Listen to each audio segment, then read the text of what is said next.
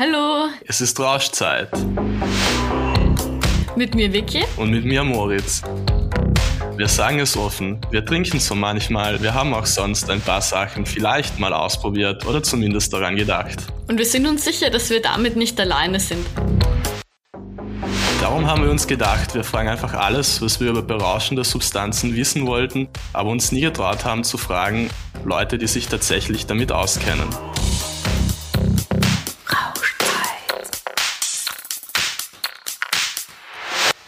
Hallo, heute geht es darum, wie LSD, Pilze und Co. wirken. Ich habe nämlich neulich erst einen Film gesehen, nämlich Harold and Kuma. Das ist so ein sehr stereotypischer Stoner-Film, wo die Leute die ganze Zeit rumkiffen und sowas. Und irgendwann wird den zwei Dudes dann LSD oder irgendwas ins Getränk gemixt und die fangen dann ur, ur, ur hart an zu halluzinieren und es passieren irgendwelche sehr krassen Sachen. Und ich habe mir dann die Frage gestellt, ob das wirklich so ist, wenn man halluzinogene Drogen konsumiert, ob man wirklich halt Sachen sieht, die nicht da sind. Also ich muss echt sagen, zu diesem Thema habe ich überhaupt keine Erfahrung. Also auch von meinen Freunden, Freundinnen und auch irgendwie deren Freunde und Freundinnen wüsste ich gar nichts. Also es ist echt so ein großes Fragezeichen in meinem Kopf. Ich kenne das auch aus Filmen. Also dass das so voll fantastisch dargestellt wird, dass man herumfliegt und keine Ahnung was. Aber eher doch wahrscheinlich ist das ziemlich übertrieben, glaube ich zumindest. Ja, ich habe eben auch relativ wenig Erfahrung damit und kenne mich auch absolut nicht aus. Und deswegen haben wir heute Jorge Ricci zu Gast. Er ist Mitarbeiter und Berater bei Checkit, einem Kompetenzzentrum für Freizeitdrogen. Hallo Jorge, schön, dass du heute hier bist. Ja, hallo Vicky und Moritz, freut mich bei euch zu sein. Und dann gleich mal die erste Frage an dich halt, wie kann ich mir das vorstellen, wenn man Pilze oder LSD nimmt? Ist das so wie in Filmen? Es kommt vielleicht darauf an, welcher Film. Ähm, aber bei Harold und Kumar, ich glaube, da, da fliegen sie ja dann auch so irgendwie äh, durch das Universum so herum, oder? Ja, fix. ja na, also Genau. ich würde mal sagen, in den wenigsten Fällen ist diese Wirkung wirklich so, wie sie da in dem Film so dargestellt wird, überhaupt in den meisten ähm, Filmen, dass man dann irgendwie einen Yeti auf einmal vor sich sieht oder ein Alien oder irgendwie so, ja, eben wie gesagt, so herumfliegt oder so durch die Stadt. Das ist ähm, jetzt keine typische Wirkung, die man ähm, da äh, bekommt, sondern die Wirkung ist auch subtiler. Also es kann schon sein, dass man ähm, so optische Halluzinationen hat, dass man vielleicht irgendwie sieht, dass ein Schatten auf einmal eine Figur bildet oder vielleicht ein Bücherregal, also diese vielen Bücher miteinander auf einmal eine größere Form geben oder vielleicht die Wände zerrinnen oder so Sachen. Ähm, Und es kann auch sein, dass man zum Beispiel körperlich, also in so äh, taktile ähm, Halluzinationen hat, wo man irgendwie Sachen spürt, die nicht da sind. Zum Beispiel ein Windhauch könnte das jetzt sein. Und was vielleicht auch noch ganz wichtig ist, ist, dass man auch so emotional ähm, eben involviert ist. Also es ist nicht so wie, wie im Fernsehen, dass ich eben mir was reinhaue und dann sehe ich lauter bunte Dinge und ähm, es ist wie ein Film zuzuschauen, sondern ich habe auch einen emotionalen Bezug dazu. Und das ist auch ein eben mindestens ebenso großer Teil von diesen Halluzinationen, die entstehen können. Also kann man sagen, dass wenn man jetzt LSD oder Pilze konsumiert, dass da die Halluzinationen während des Rauscherlebnisses nicht unbedingt im Vordergrund stehen, sondern mehr so das Innenleben, also was gerade in einem selbst passiert. Das nicht so all- verallgemeinern, was jetzt wirklich im Vordergrund steht. Es kann schon auch sein, dass ein Trip so ist, dass eben vor allem optische Halluzinationen im Vordergrund stehen und das ist irgendwie lustig. Dann sehe ich auf einmal irgendwo ein paar Lichter oder Sachen beginnen so zu schimmern oder ich habe das Gefühl, ich sehe Auren oder so und das kann auch total ähm, vordergründig sein. Es kann aber auch sein, dass ich ähm, ganz stark auf einmal mich mit ähm, Situationen auseinandersetze, weiß nicht, irgendwie hatte ich dann Streit oder irgendein Thema beschäftigt mich, keine Ahnung, habe eine Trennung vielleicht äh, vor kurzem gehabt und dann kommen da ganz viele Sachen hoch. Also äh, diese emotionale Ebene, die kann sehr, sehr überwältigend eben auch sein. Also das ist auch der Grund, warum auch manchmal Menschen auch vielleicht einen Horrortrips haben. Aber jetzt müssen nicht nur Horrortrips sein, also die emotionale Ebene kann natürlich auch total schön sein, wenn man sich zum Beispiel verbunden fühlt oder mit der ganzen Gruppe, mit der man vielleicht jetzt etwas konsumiert oder mit der Natur, in der man sich bewegt. Also für mich wirkt das irgendwie so, als hätte das ja voll den Einfluss auf dein ganzes Empfinden und deinen ganzen Körper, wie wirkt denn das genau im Gehirn? Also das wirkt für mich so, als würde das komplett alles irgendwie umhauen. Mhm. Ja, du hast recht. Es ist, ähm, es hat nämlich nicht nur mit, mit dem, was ich unmittelbar sehe oder fühle oder höre zu tun, sondern ja auch mit meinem Innenleben. Und das passiert so, also man kann sich das so vorstellen, dass eben gerade äh, so Substanzen eben wie LSD und ähm, Pilze, also die im Speziellen, natürlich andere ähm, Halluzinogene wirken dann auch unterschiedlich oder ein bisschen anders. Aber gerade bei den beiden kann man sich das so vorstellen, dass im Prinzip so ein ähm, so ein Reizfilter, der mir aussortiert für mein Bewusstsein, was wichtig ist und was nicht.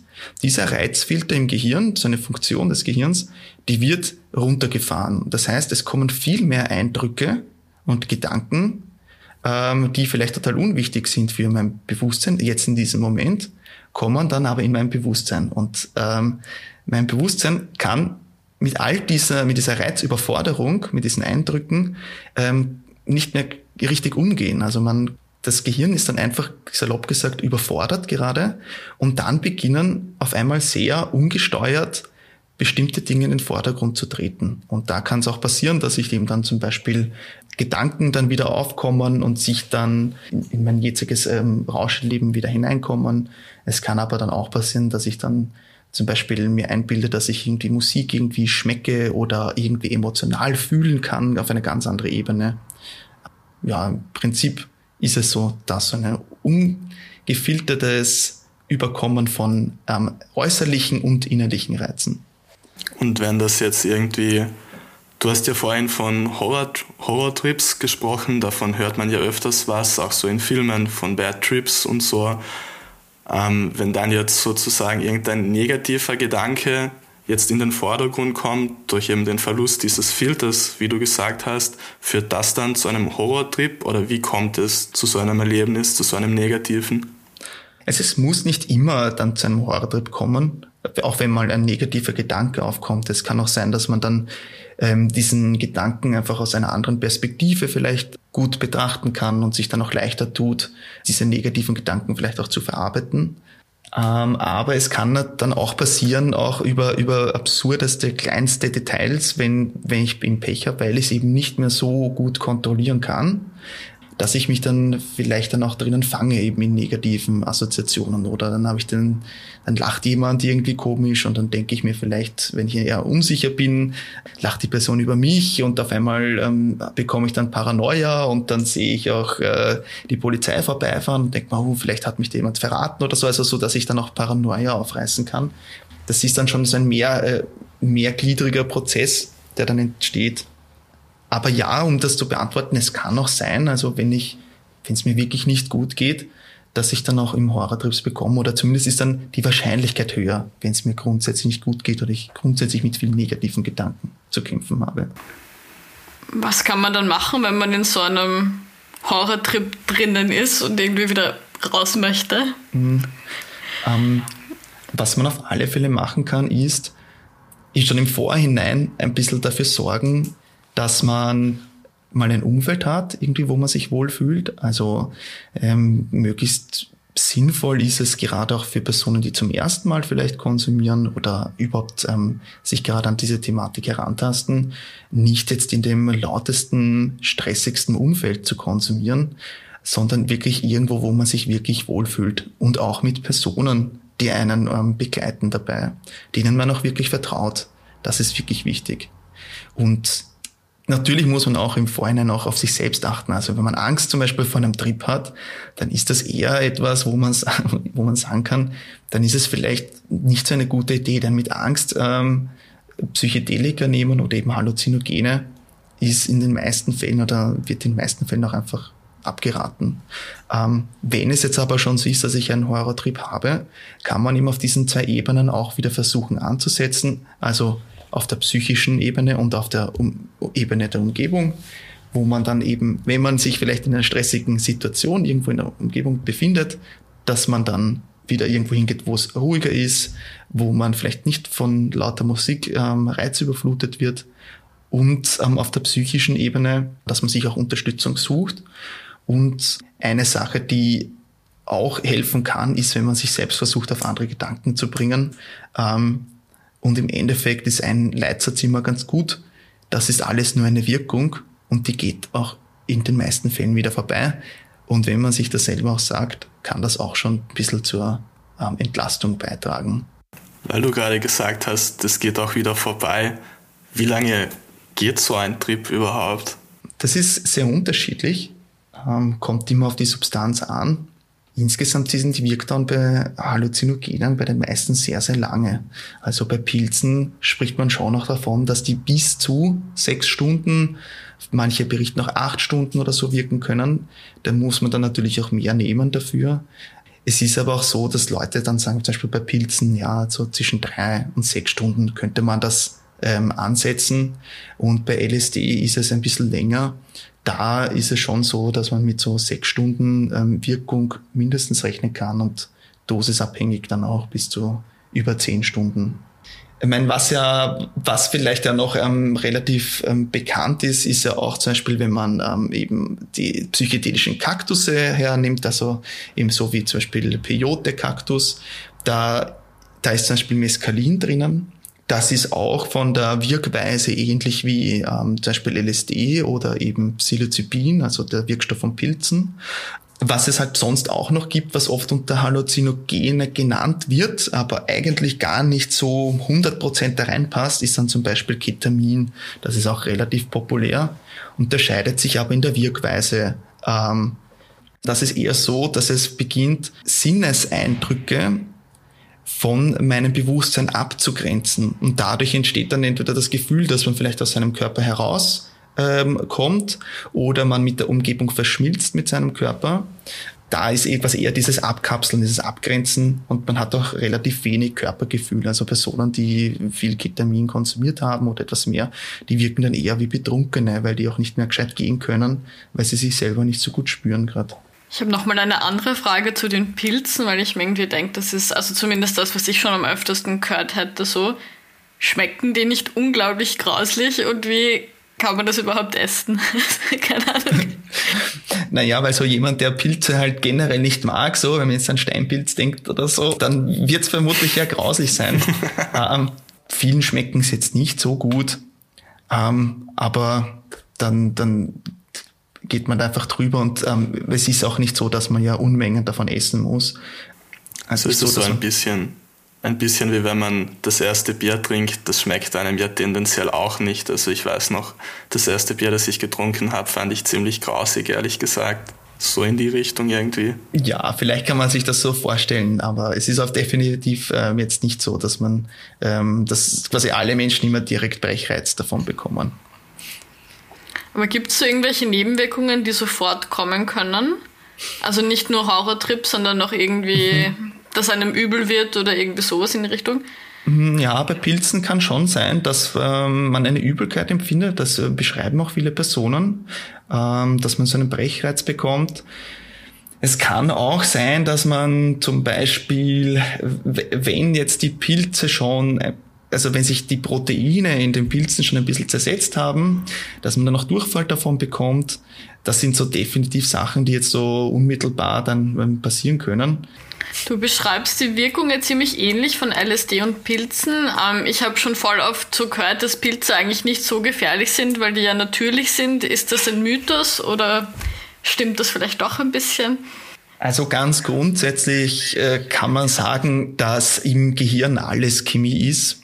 Und ob diese Chemie jetzt in einer Pflanze vorkommt oder im Labor gezüchtet wird, ist dem Gehirn ziemlich egal. Was schon natürlich ein Unterschied ist, ist, dass wenn ich jetzt ein natürliches Produkt zu mir nehme, ähm, also ein Produkt ist jetzt da vielleicht das falsche Wort, aber wenn ich jetzt eben ein, einen Pilz was ich aus der Natur pflücke, dann sind da halt ganz, ganz viele andere Stoffe auch noch dabei und bei LSD habe ich vielleicht wirklich nur das LSD. Ähm, das ist schon noch ein Unterschied, ähm, der da, der da reingehen kann. Ähm, jetzt aber grundsätzlich zu sagen, dass Sachen aus dem Labor jetzt per se schlechter sind oder gefährlicher oder im Umkehrschluss eher ähm, natürliche Sachen weniger gefährlich sind oder weniger risikobehaftet, das ist ein vollkommener Druckschluss. Also so in etwa halt ein Fliegenpilz kann mich ja auch killen und der kommt ja auch nicht aus dem Labor. Das macht sehr viel Sinn. ähm, um nochmal auf vorhin zurückzukommen, wenn man jetzt auf so einem Trip ist, gibt es da irgendwie Wege, um wieder runterzukommen? Ich habe mal irgendwo gehört, so auf, Part, auf einer Party mit irgendwem gelabert und der hat so gemeint, ja, Pilze, nimmt da zwischendurch irgendwas. Und er hat mir dann erzählt, dass wenn man auf einem Trip Zucker isst, also irgendwie, keine Ahnung, sich dann ein Croissant reinschiebt oder so, weil man Hunger kriegt, dass dann die Wirkung aufhört. Stimmt das oder wurde mir da ein bisschen Blödsinn erzählt? Blödsinn würde ich jetzt nicht so direkt sagen, aber ähm, es ist auf alle Fälle nicht so, dass wenn du ein Croissant isst, dass du dann, ähm, dass dann die Wirkung von einem Trip aufhört. ähm, es ist halt so, dass es schon sinnvoll sein kann, wenn man halt etwas isst. So, weil es ist auch für dein Gehirn irrsinnig anstrengend. Also du musst dir vorstellen, es ist ein richtiges Feuerwerk in deinem Gehirn, was da passiert. Und du denkst sehr viel. Das ist sehr, sehr eindrücklich. Das ist sehr anstrengend für dein Gehirn. Und das ist wie Leistungssport. Also, und du verbrauchst da auch sehr viel Energie. Und natürlich ist es auch, wenn man, das weiß man auch selber, wenn man erschöpft ist, wenn man keine Konzentration hat, wenn man dann ähm, sich Energie zuführt, dann tut man sich auch wieder leichter, vielleicht Sachen zu sortieren. Dann geht es einem vielleicht auch besser. Also dafür, es ist jetzt sicher nie verkehrt. Die Wirkung jetzt aber so richtig unterbinden, tut das definitiv nicht, sondern die Wirkung ist da und mit der muss man dann halt auch im Umgehen, halt so lange, wie sie halt da ist. Und da den, das zu beschleunigen, dass diese Wirkung weggeht, ist eigentlich kaum möglich. Ist die Wirkung irgendwie anders, wenn man andere Substanzen auch nimmt, also zum Beispiel Alkohol trinkt oder so, oder wenn man Medikamente nimmt zum Beispiel? Ja, definitiv. Also gerade Mischkonsum, jetzt, weil du das Medikament angesprochen hast, ähm, das kommt dann immer auf die Medikamente an. Wenn man jetzt aber schaut im Bereich zum Beispiel bei Antidepressiva, da kann es sein, dass die Wirkung ähm, wirklich ganz massiv verstärkt wird ähm, und, oder, und vor allem auch die Wirkdauer wirklich ganz massiv verstärkt wird, so dass, wie ich jetzt sagen würde, das psychische Risiko oder das Risiko wirklich, dass man eine unangenehme Erfahrung hat. Also es muss jetzt nicht immer gleich irgendwie ein Horrortrip sein, ein Orga oder so, aber einfach, dass man sich unwohl fühlt, dass einem das zu anstrengend wird, ähm, das ist dann schon massiv erhöht.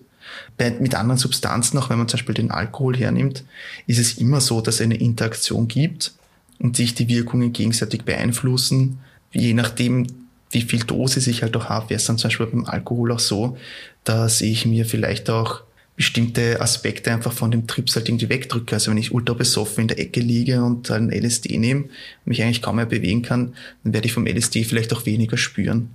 Ähm, wichtig ist halt Sachen, die halt irgendwie psychisch wirksam sind, also andere Drogen und psychisch wirksame Medikamente. Da ist es auf alle Fälle sinnvoll, sich gut zu informieren, und das auch abzuklären im Vorhinein, weil da möglicherweise auch sehr unangenehme Nebenwirkungen auftreten können. Wenn man sich da jetzt informieren möchte, geht man da sozusagen zu euch, zu Jackit, wo du arbeitest? Also bietet sie ja solche Infos an? Ja, irgendwie habe ich da jetzt ein bisschen die Rutsche dahingelegt. Ja, natürlich. Ja, man kann, man kann ähm, fürs genau für solche Fragen sind wir unter anderem auch da. Also wenn man zum Beispiel äh, mal sich interessiert, etwas zu konsumieren, eigentlich auch egal, ob man irgendwie ähm, Medikamente nimmt oder nicht. So ganz grundsätzlich kann man jederzeit ähm, zum Beispiel bei uns anrufen oder uns schreiben oder ähm, sich Termine ausmachen für persönliche Beratung. Und was wir dann halt dann schauen, ist wirklich sehr individuell ähm, quasi ähm, zu beraten. Was bedeutet es individuell halt für eine Situation, für eine Person? Es können dann auch ähm, längere Gespräche halt darüber entstehen, dass man auch selber irgendwie dann eine Gewissheit hat, okay, was will ich jetzt eigentlich, was kann ich erwarten ähm, und wie kann ich das halt möglichst sicher angehen. Und angenommen, jemand entscheidet sich jetzt dazu, das mal auszuprobieren, woher weiß man dann, wie viel man nehmen soll? Also die Dosierung stelle ich mir auch sehr schwierig vor, irgendwie, dass man jetzt nicht, weiß ich nicht, fünf Tage lang einen Trip hat oder so, das irgendwie. Vielleicht auch gerade bei Pilzen, weil ich kann mir vielleicht vorstellen, dass LSD ist ja dann halt die Reinsubstanz, wo ich genau weiß, in dem Fläschchen ist so und so viel drin, ich brauche so und so viele Tropfen. Aber ein Pilz ist ja halt etwas, das in der Natur wächst. Da kennt man ja nicht genau den Gehalt von Inhaltsstoff, oder? Zum einen ist es ja beim LSD auch nicht so, denn was mir der Dealer sagt, muss ja nicht immer zutreffen. Ja, okay. Also da, da wissen wir auch, dass die Dosierungen gerade bei LSD, von dem was angegeben wird und bei dem, was wirklich drin ist, sehr, sehr, sehr oft wirklich eklatant auseinanderliegen. So. Ähm, und du hast schon recht, auch bei Pilzen ist das ähm, gar nicht so einfach, sich da an, zu dosieren, sagen wir es mal so, weil es gibt schon, weil auch Vicky, weil du gefragt hast, wo, wo kann ich mich da informieren? Es gibt unterschiedlichste ähm, ähm, Homepages, wo das genauer beschrieben wird. Also ich äh, werde jetzt auch keine genaue Zahl nennen. So. Also wie man jetzt dosiert, meine ich. Aber es gibt unterschiedlichste Homepages und da kann man dann so sagen, okay, gut, wenn ich mich so ein bisschen damit darüber gut informiere, dann kann man mal vielleicht, wenn man noch nicht so erfahren ist, wirklich eher die niedrigeren Dosen mal ähm, ausprobieren und sich da langsam heran ähm, dosieren, weil es einfach wirklich sehr überwältigend sein kann. Also Halluzinogene sind wirklich Substanzen, die ähm, sehr, sehr eindrücklich sein können, die wirklich auch deine Einstellung zu bestimmten Themen, Dingen möglicherweise auch schon nach einem Trip irgendwie verändern können. Also das ist sehr eindrücklich und da ist es ratsam, sich eben Schritt für Schritt daran heranzutasten, wenn man eben sich schon dazu entscheidet, dass man halt konsumiert. Wie schaut's da aus mit Langzeitfolgen? Also man hört immer mal wieder, irgendwer ist da hängen geblieben oder so und benimmt sich seitdem ganz, ganz komisch. Und da gibt's, glaube ich, kennt jeder irgendwie Personen, über die das gesagt wird, aber ja, fix. das weiß ich, Moritz, ob du auch so Leute ja, kennst. Bei mir, bei mir im Dorf, wo ich herkomme, gibt's so einen Dude und ich muss sagen, der ist tatsächlich ein bisschen weird. Und das heißt halt im Dorf, der hat mal irgendwas genommen und ist seitdem jetzt so, wobei ich habe dem jetzt nicht so ganz Glauben geschenkt, ehrlich gesagt. Also es ist jetzt nicht so, dass jemand, halt LSD nimmt und dann auf einmal dann den Rest seines Lebens diese LSD-Wirkung hat. So. Das ist, ähm, also wäre mir jetzt nicht bekannt, dass das irgendwie wirklich auch möglich wäre. Ähm, was, was da halt schon sein kann, jetzt so von den Langzeitwirkungen, hm, dass man, wenn man jetzt wirklich sehr, sehr viel Pilze oder LSD oder halt die andere Halluzinogene einfach konsumiert über einen längeren Zeitraum, was aber auch wirklich die wenigsten machen, weil das ist auch eine Substanz, wenn man mal runterkommt, wollen die meisten Menschen einmal eine Pause auch davon. Also, dass man sich auch mal ein bisschen erholt davon. Also jetzt nicht, dass jetzt, jetzt immer nur super schlecht sein muss, deswegen so, aber ähm, es ist einfach sehr anstrengend, so, so ein Trip die meisten Leute wollen gar nicht jetzt jeden Tag die ganze Zeit LSD nehmen, wie, wie zum Beispiel manche Personen vielleicht Alkohol halt irgendwie auch jeden Tag konsumieren. Ähm, was, was jetzt so von dem ist, was ihr beschrieben habt, sind Leute, die so vermeintlich hängen bleiben, was halt Psychedelika oder eben Halluzinogene machen können, ist, dass sie, wenn man die Prädisposition hat, also wenn das einem schon quasi in, in, in zum Beispiel im Erbgut ähm, vorhanden ist, möglicherweise eine schizophrene Erkrankung zu haben, also Schizophrenie zu bekommen, dann können diese Substanzen, wie andere Substanzen auch, zum Beispiel Cannabis, ähm, genau diesen, den Ausbruch dieser Krankheit triggern. Also das ist so die, die gängige These. Es ist möglich, durch LSD sich eben eine Psychose ähm, quasi ähm, ja, zu, aufzumachen, die dann halt auch bleiben kann. Was jetzt aber auch nicht heißt, dass, alle Personen, die jetzt unmittelbar psychotische Symptome haben, dann auch wirklich eine Psychose bekommen. Es gibt viele, die sich bei uns melden, die zum Beispiel so drei, vier Tage nach einem Trip, der ihnen ein bisschen schief eingefahren ist, wo sie auch Angst hatten, dann immer noch ängstlich sind, wenn sie sich in den Spiegel schauen, nicht wirklich gut erkennen, ein bisschen ängstlich, unsicher sind, sich nicht wirklich äh, mit ihrem Körper gut verbunden fühlen oder so, Paranoia haben, komische Gedanken. Und da kann es sein, dass das relativ schnell wieder weggeht. Ähm, wichtig ist halt bei so einem Thema, wenn ich nicht innerhalb von einer Woche die Symptome nachlassen, ist es sehr ratsam, da sich an einen Facharzt oder eine Fachärztin zu wenden. Denn möglicherweise ist es da sinnvoll, auch medikamentös gegen diese schizophrenen Symptome quasi zu wirken, damit man das auch abfangen kann und man dann, ähm, dann nicht in Gefahr läuft, ähm, dann dauerhaft etwas zu etablieren. Also je früher man bei solchen Symptomen reagiert, zwar psychiatrisch, umso besser. Aber diese Gefahr ist jetzt tatsächlich eher bei Menschen, die schon prinzipiell so veranlagt sind und jetzt nicht bei jedem Mensch gleich groß. Ja, es gibt definitiv einen Unterschied. Also wenn, wenn keine Ahnung, beide Elternteile ähm, selbst schizophren sind, dann ist da die, das Risiko ein, ein deutlich, deutlich höheres als bei der Normalbevölkerung geht davon aus, dass es meistens eben damit ähm, korreliert. Ähm, nichtsdestotrotz können aber auch, ähm, wenn wirklich sehr, man sehr viel Pech hat, kann es schon sein, dass ich ähm, sehr eindrückliche negative Erlebnisse habe. Ähm, es können auch immer Angststörungen sein, die dann auf einmal ähm, auftauchen. Also wirklich, da gibt's wirklich ähm, alles Mögliche, eben weil dann auch viele verschiedenste Störungsbilder, die dann auftreten können. Du hast vorhin gemeint, dass sich Leute, die jetzt einen Trip hatten und konsumiert haben, danach erstmal ein paar Tage erholen müssen oder das auch wollen und so auch nicht mehr gleich am nächsten Tag die Lust haben, wieder was zu nehmen. Wie ist es denn mit dem Suchtpotenzial von halluzinogenen Drogen? Also ist das geringer wie bei anderen Drogen, wie zum Beispiel Alkohol oder Kokain? Man kann grundsätzlich sagen, dass das ähm, Potenzial, süchtig zu werden bei halluzinogenen Drogen im Vergleich ziemlich gering ist. Da rede ich jetzt aber von LSD und Pilzen. Zum Beispiel beim Ketamin würde ich diese Aussage wieder sehr, sehr relativieren, weil im Ketamin einfach von der Wirkart, das wirkt auch viel kürzer und ähm, von dem, wie es wirkt, auch quasi unter Anführungszeichen sich dafür eignet, es jeden Tag zu konsumieren. So, das ist eben bei, bei Pilzen halt auch einfach ganz pragmatisch halt sehr schwer. Also wer hat schon äh, Zeit, jeden Tag sich fünf, fünf Stunden, sechs Stunden ähm, komplett wegzutrippen und ja, genau. Also insgesamt ist halt einfach das Suchtpotenzial im Vergleich zu anderen Substanzen recht gering.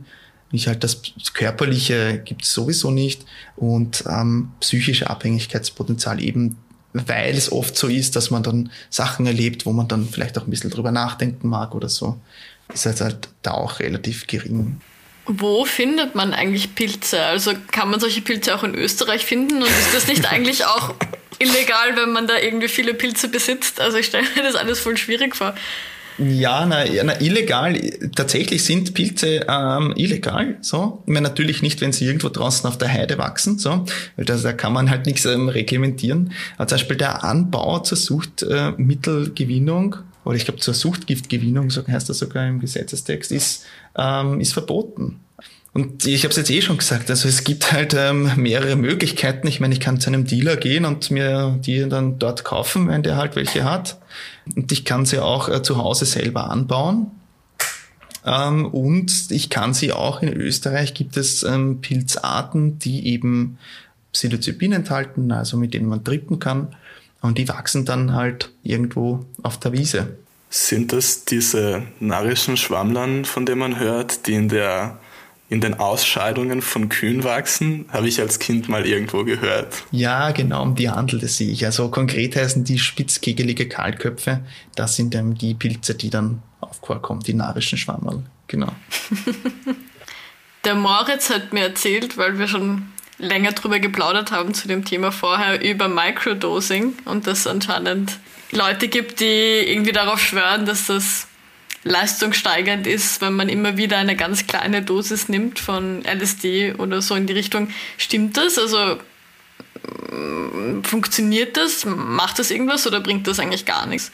Puh, das ist äh, gar nicht so eine leichte Frage. Also eben, ja, es ist ein Fakt, dass ähm, Microdosing relativ viel diskutiert wird gerade. Also da wird auch oft gesprochen im Silicon Valley, also wo die ganzen... Genau, in dem ähm, Zusammenhang habe ich auch davon gelesen. Genau, also wo es eben geht, so die super klugen Köpfe von Microsoft, Google und so weiter, die da irgendwo was entwickeln. Dazu muss man halt sagen, es ist wissenschaftlich nicht wirklich nachgewiesen. Genug, äh, genug Erkenntnisse, Forschung dazu. Und ich kann halt aus Erfahrung sagen, die meisten Klientinnen und Klienten, die sich mit Microdosing auseinandersetzen, die dosieren dann einfach oft viel zu viel, weil die immer sagen, ich merke nichts und dosieren dann halt so viel, dass sie halt was merken. Aber beim Microdosing wird es eigentlich darum gehen, dass man es ja nicht spürt. Und sobald ich was spüre, ist es ja kein Microdosing mehr. Wenn wir jetzt von Dosis reden, in die andere Richtung, man hört auch so manchmal, dass man bei Halluzinogenen, also jetzt LSD oder Pilzen, nicht überdosieren kann. Und ich habe auch erst heute rein zufällig was über den Entdecker von LSD gelesen und dass er halt bei seinem ersten Trip eine urhohe Dosis im Vergleich genommen hat. Ist da was dran? Hm, ja, es halt, wie definiert man halt Überdosis? Also, dass man halt dann stirbt, jetzt wirklich, so wie das bei einer Heroinüberdosis möglich ist, so ist es bei Halluzinogenen nicht. Also, es ist nicht so, dass man irgendwann aufhört zu atmen bei steigender Dosis. Es ist aber schon so, dass die, die Rauscherfahrung sich massiv, massiv verstärken kann. Und ich wage zu behaupten, dass die meisten Menschen ja eher vielleicht einen entspannten Rausch haben möchten oder zumindest irgendwie einen aufregenden, lustigen Rausch und nicht einen, wo wirklich äh, die Wirkung schon so stark ist, dass man einfach kaum mehr damit umgehen kann. Und bei einer steigenden Dosis wird das halt immer eindrücklicher. Werden diese Effekte eigentlich auch irgendwie so in medizinischen Behandlungen oder so verwendet? Also gibt es auch legale Anwendungen wie bei Cannabis zum Beispiel?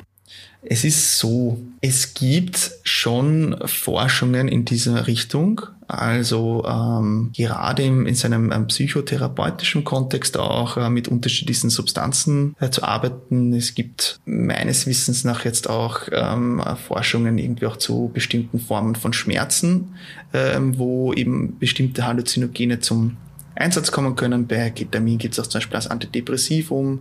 Das heißt, es ist schon möglicherweise viel Potenzial da. Gleichzeitig muss man immer dazu sagen, das heißt halt jetzt nicht, dass man sich zu Hause einfach mit LSD oder mit Pilzen bei irgendwelchen Störungen einfach selber behandeln kann. Also es wird ja gerade geforscht und das ähm, da gibt es auch relativ viel vielversprechende ähm, erste Ergebnisse. Aber eben wie gesagt heißt das nicht dann, ja, ich kann einfach zu Hause, ich, ähm, genau, ich bin jetzt traurig, äh, muss ich zum Psychiater gehen und ich hau mir jetzt einfach ähm, einen Trip rein und dann wird dann alles wieder gut. Also so funktioniert es dann eben auch nicht. Weil dafür muss man wirklich schon sehr, sehr viel wissen, ähm, um auch genau zu wissen, um was geht's da und was mache ich da gerade.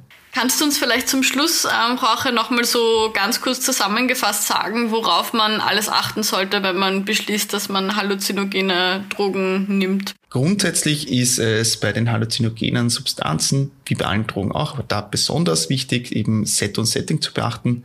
Und mit Set meine ich, ähm, man sollte beachten, dass es einem grundsätzlich, also das Set ist die Person, dass es einem einfach gut geht, dass man keine Angst davor hat, dass man eine positive Einstellung äh, zu der Substanz hat und auch äh, quasi, dass man psychisch gerade stabil ist.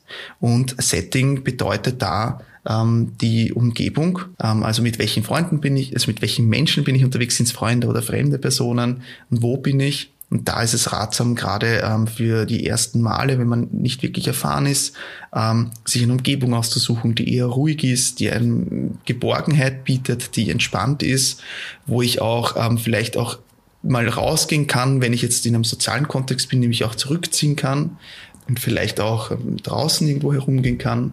Und dass ich auch mit Personen unterwegs bin, denen ich wirklich, wirklich vertraue die sich auch ähm, quasi um mich kümmern würden, wenn es mir vielleicht mal weniger gut geht. Denn es gibt mir schon mal ein, ein gutes, ähm, gute Startvoraussetzungen.